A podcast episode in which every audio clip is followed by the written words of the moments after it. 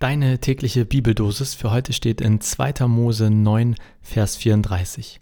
Als der Pharao sah, dass Regen, Donner und Hagel aufhörten, versündigte er sich weiter und verhärtete sein Herz. Und das Römer 2, Vers 4. Weißt du nicht, dass Gottes Güte dich zur Umkehr leitet?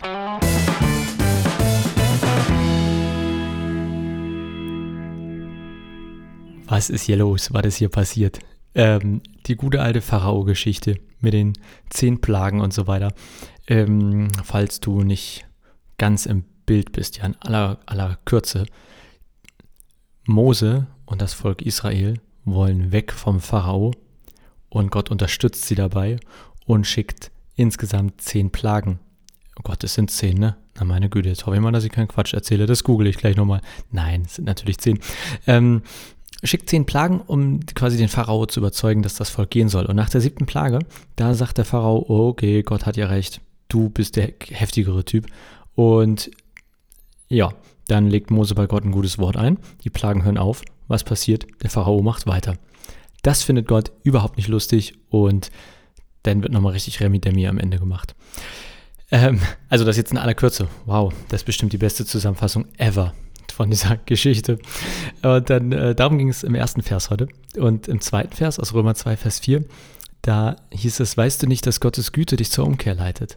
Und ich, natürlich bezieht sich dieser Vers nicht direkt darauf, aber spätestens, wenn sie so nebeneinander stehen, finde ich, dass man sie miteinander verbinden kann. Denn ich würde sagen, Gott ist gütig gegenüber dem Pharao gewesen. Ja, klar, auf eine Art nicht, weil er hat die Plagen geschickt, aber als der Pharao gesagt hat, okay, du hast recht, da hat er eben auch sofort aufgehört mit den Plagen. Das Problem ist nur, das hat nicht gerade zur Besserung geführt, als Gott gütig gewesen ist, sondern zur Verschlechterung. Und ähm, habe ich nochmal geguckt, was eigentlich Güte heißt im Duden. Da, heißt es milde, freundliche, von Wohlwollen und Nachsicht bestimmte Gesinnung. Und daraus habe ich jetzt mal gemacht für heute. Also Gott ist grundsätzlich milde, freundlich, von Wohlwollen und Nachsicht bestimmt mit Blick auf uns. Sprich, Gott ist auf eine Art keiner, der droht oder dergleichen. Wenn, ich weiß nicht, in Hamburg, da gibt es einen in der äh, Einkaufspassage in der Innenstadt, der, oder auch manchmal in der S-Bahn oder so, hält er seine Reden und der droht immer mit der Hölle.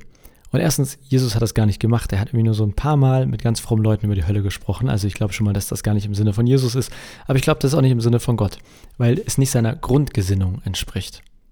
Er droht erstmal nicht, sondern ist ein, ist von Milde, Freundlichkeit, Wohlwollen und Nachsicht geprägter Typ, unser Gott.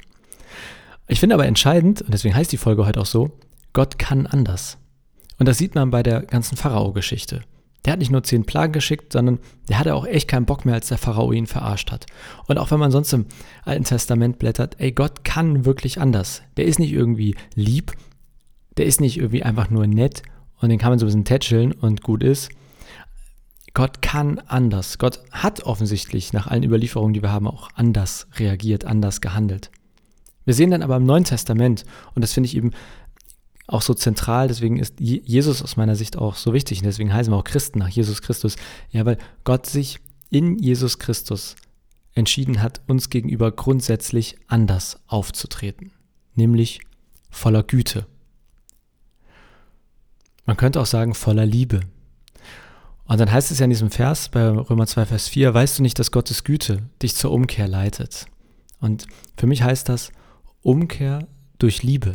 Und das kann man auf den Glauben beziehen, ja. Ich glaube, dass Gott sich nach uns sehnt, aber er wünscht sich oder seine sozusagen seine Idee ist, dass wir uns zu ihm umkehren, zu ihm bekehren, seine Liebe erwidern und zwar nicht aus Druck, Angst, Drohung, sondern weil er uns mit Liebe begegnet.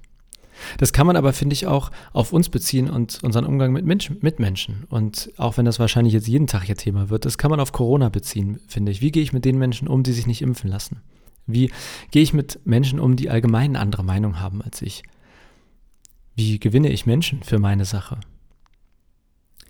Ich muss euch gestehen, bei Corona fällt mir das inzwischen so krass schwer. Ich habe einfach kein Verständnis mehr dafür, für Menschen, die echt Scheiße labern, um das mal so auf den Punkt zu bringen. Und ich weiß nicht, in was für einer Faktenwelt da manche Menschen leben. Ich kann das nicht mehr ertragen.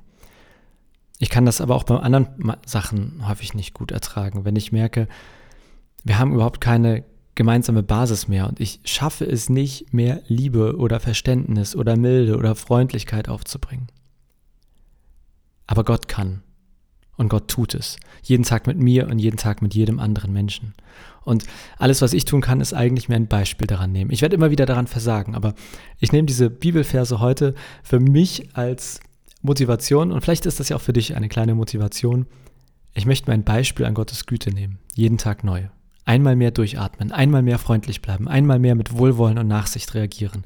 Weil das ist die Art, wie Gott uns grundsätzlich entgegentritt. Obwohl er anders kann, entscheidet er sich dafür und ich wünsche mir für mich, dass ich das häufiger schaffe und vielleicht ist das ja auch eine Idee für deinen Tag ähm, oder für die kommenden Tage für dich in einer Situation, wo du sagst, eigentlich bin ich fertig, ich habe kein Verständnis mehr, ich habe keine Liebe in mir.